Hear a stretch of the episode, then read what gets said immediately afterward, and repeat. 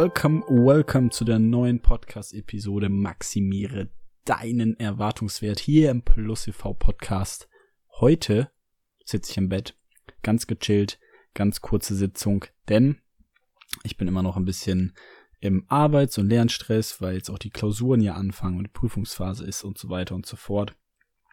Und deswegen habe ich mir in dem Kontext auch ein Thema überlegt, was nämlich auch eine Methode aus der Mediation beschreibt, aber bestimmt auch eine Methode, die man öfter in anderen Kontexten verwenden kann. Die Sache an der Methode ist eigentlich, dass ich die Meta-Überlegung dahinterliegend sehr, sehr spannend finde und es auch ein sehr cooles Thema ist, was andere Themen auch anstößt. Deswegen habe ich mir gedacht, das passt vielleicht perfekt jetzt zu dieser Woche und als kleiner Ausschnitt aus den Sachen, die ich so mache und die mich auch interessieren. Von daher wenn du Bock drauf hast, freue ich mich sehr, dass du dabei bist. Und dann starten wir rein heute mit der Podcast-Episode über die Feed-Forward-Methode.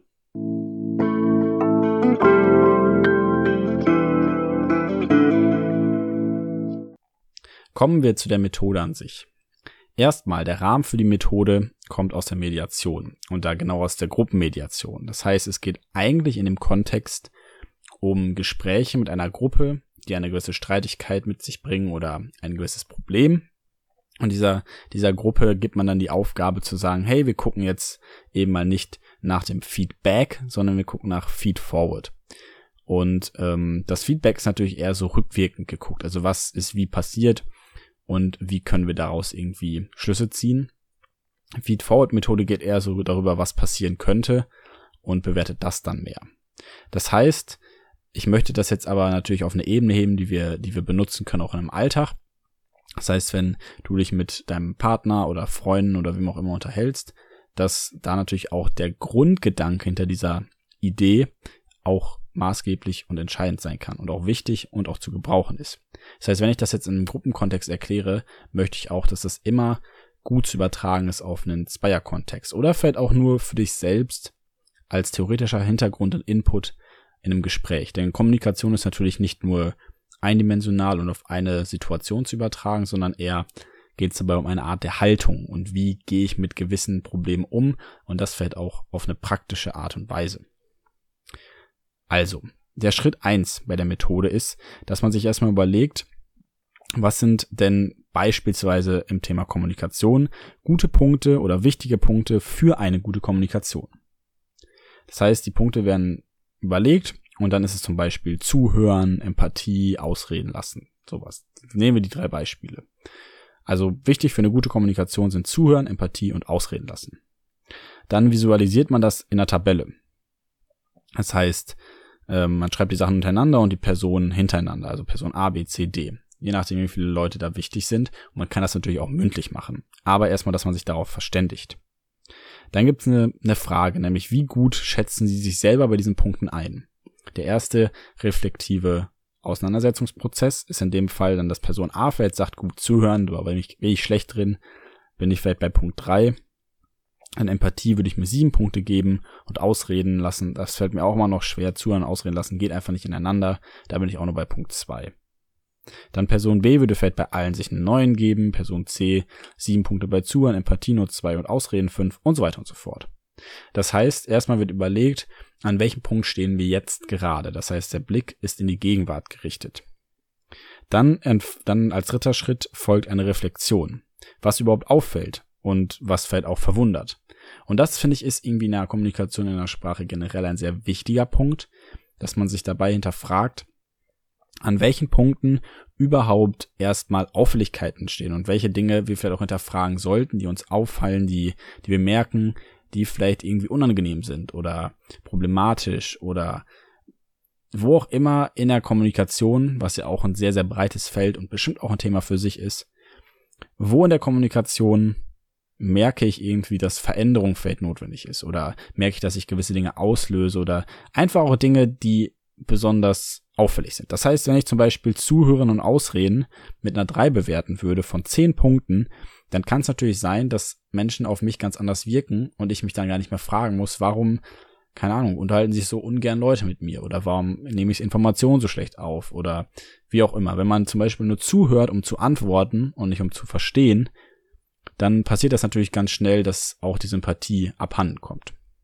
Das heißt, an dem Punkt erstmal hinterfragen, welche Punkte sind wichtig und auf welche Punkte kann man Einfluss nehmen. Also, was fällt Ihnen auf und was verwundert Sie vielleicht auch. Dann geht man nämlich über, dass man eben nicht Feedback-mäßig nach hinten guckt, sondern Feed-Forward-Methode nach vorne. Man geht vom Ist zum Soll-Zustand über. Im Soll-Zustand denkt man natürlich dann irgendwie auch drüber nach, was überhaupt noch realistisch ist hinzubekommen. Das heißt, zuhören wird Person A vielleicht sagen, ja, ich hatte vielleicht eine 3, aber wenn ich mich verbessern kann, dann könnte ich vielleicht auf eine 7 kommen, weil ehrlich gesagt, einigermaßen gut kann ich mich, glaube ich, auch auf manche Leute einlassen. Und deswegen eine 7 ist realistisch. Beim Punkt Empathie würde ich sagen, boah, 7, da bin ich schon echt einigermaßen, weil ich weiß nicht, ob ich da noch mehr geben kann. Und beim Ausreden lassen würde er sagen, von einer 2 komme ich nicht höher auf eine 5. Ich habe immer das Gefühl, ich müsste dazwischen reden und meine, meine Informationen auch preisgeben. Ich kann mich da ganz schlecht zurückhalten. Person B würde, der sich bei all 3.9 geben hat, hat vielleicht noch gesagt, boah, ey, zuhören, ja, mein Gott, dann warte ich halt noch paar Sekunden länger und höre noch länger zu, da gebe ich mir vielleicht noch eine 10. Und so weiter und so fort. Das heißt, die Frage ist halt, wo kann man sich eigentlich hin verbessern und wo kann man noch hinkommen? Und auch bei diesem Prozess folgt dann erstmal die Frage, was auffällt überhaupt? Und dabei kann man sich natürlich auch wieder die Fragen stellen, ob man das vielleicht für sich selber benutzen will. Und was ist denn die Folgerung daraus, dass man möglicherweise an den und den Punkten ähm, sich verbessert? Was braucht man dafür? Was ist wichtig?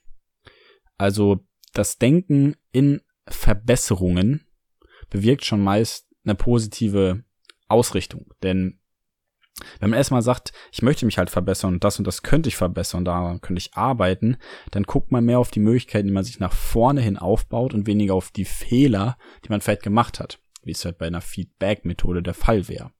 Das heißt, ein positiver Blick in die Zukunft beschleunigt und ein negativer Blick in die Vergangenheit entschleunigt. Und die Punkte können natürlich sehr, sehr konkret werden. Also was muss ich konkret tun, um vielleicht besser zuzuhören? Also in dem Fall möglicherweise könnte man sagen, gut, vielleicht sollte ich einfach fünf Sekunden meine Klappe halten, nachdem mein Partner ausgeredet hat, weil ihm vielleicht noch was einfällt. Und dann fange ich erst an zu reden. Vielleicht gehe ich, wenn ich empathisch bin, anders auf diese Person ein oder wie auch immer. Man kann sich da ganz konkret Dinge überlegen, wo man Punkte verbessern kann. Also praktisch würde ich zum Beispiel beim Thema Zuhören sagen, einfach länger warten, bis die Person ausspricht. Dann beim Empath also empathischen Teil kann man natürlich irgendwie auf Gefühlsäußerungen eingehen, die spiegeln und vielleicht auch wieder zusammenfassen, in dem Sinne, dass man einfach sagt, das und das scheint dir wichtig zu sein und möchtest da vielleicht nochmal genau drüber reden oder ich merke, dass sich das beschäftigt und das macht ja auch irgendwo dann schon empathisch. Und der vierte Punkt ist ja ein bisschen auf das Zuhören und das Ausreden ist ja fast das gleiche. Aber zuhören kann man natürlich irgendwie auf die Art und Weise noch also gezielter, wenn man jemanden ausreden lässt und zuhört, dann kann man natürlich auch das, was gesagt wurde, nochmal wiederholen. Dann weiß der andere auch wirklich, dass man aufgenommen hat, zugehört hat und äh, fühlt sich da wahrscheinlich auch einfach nochmal besser verstanden. Und das war auch dann schon die ganze Methode an sich. Also viel mehr ist dazu gar nicht zu erklären. Ich finde halt noch die Meta-Überlegung sehr, sehr spannend, was uns das denn eigentlich beibringt. Also wenn du jetzt überlegst, warum erzählt dir mir der Typ das, was er in der Gruppenmediation machen würde, als Methode, kann man das meiner Meinung nach sehr, sehr gut in den Alltag übertragen. Nicht unbedingt in jeder Situation, aber beispielsweise mit einem Partner, wenn man sagt, was war jetzt an der und der Situation vielleicht nicht so cool. Und dann nimmt man sich ein, zwei Punkte raus und redet darüber, wo man denn steht und wo man denn vielleicht hinkommen möchte. Also vielleicht möchte man in gewissen Streitsituationen oder Streitgesprächen einfach auf das Zuhören mehr Acht geben und dann seine Kommunikation dahingehend verbessern. Aber der eigentlich viel wichtigere Punkt und größere Punkt ist für mich halt diese Art und Weise der reflexiven Haltung, dass man nicht nach hinten auf seine Fehler guckt und Dinge bewertet oder beurteilt oder durchspricht, die man vielleicht gar nicht mehr verändern kann, sondern guckt, wo man jetzt gerade steht, mit der Information, die man jetzt hat, um dann daraus sich Punkte zu suchen und nach vorne zu gehen.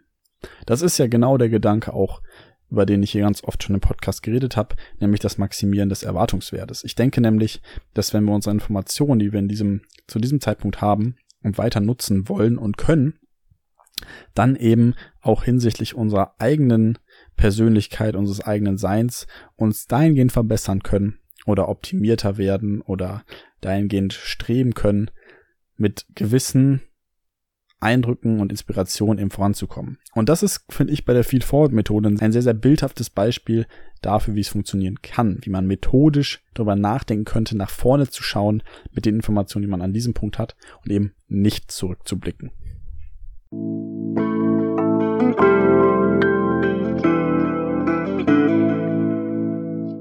Jo, und das soll es dann für heute auch schon gewesen sein. Ich hoffe, dieser kurze und kleine Input kann gegebenenfalls einen kleinen Teil in deinem Leben bewirken. Fällt einfach, dass du beim nächsten Mal bei einer Feedback-Runde noch überlegst, wie kannst du vorankommen oder generell, wenn du über gewisse Dinge, Prozesse oder was auch immer nachdenkst, einfach überlegen, wo stehe ich gerade, wo kann ich hinkommen und wie kann ich das konkret verbessern. Und fällt mit Hilfe von der Verbildlichkeit und diesen Punkten. Und deswegen wünsche ich dir jetzt auch an dem Fall sehr, sehr frohes Schaffen mit dieser Methode, falls du sie dann irgendwann mal benutzt oder falls du mit dieser Meta-Überlegung was anfangen kannst, dann auch damit viel Spaß. Und ansonsten würde ich sagen, hören wir uns nächste Woche wieder, wenn es wieder heißt, wir maximieren gemeinsam unseren Erwartungswert. Mach's gut, ciao, ciao, habt eine wunderbare Woche. Also dann, mach's gut, ciao, ciao.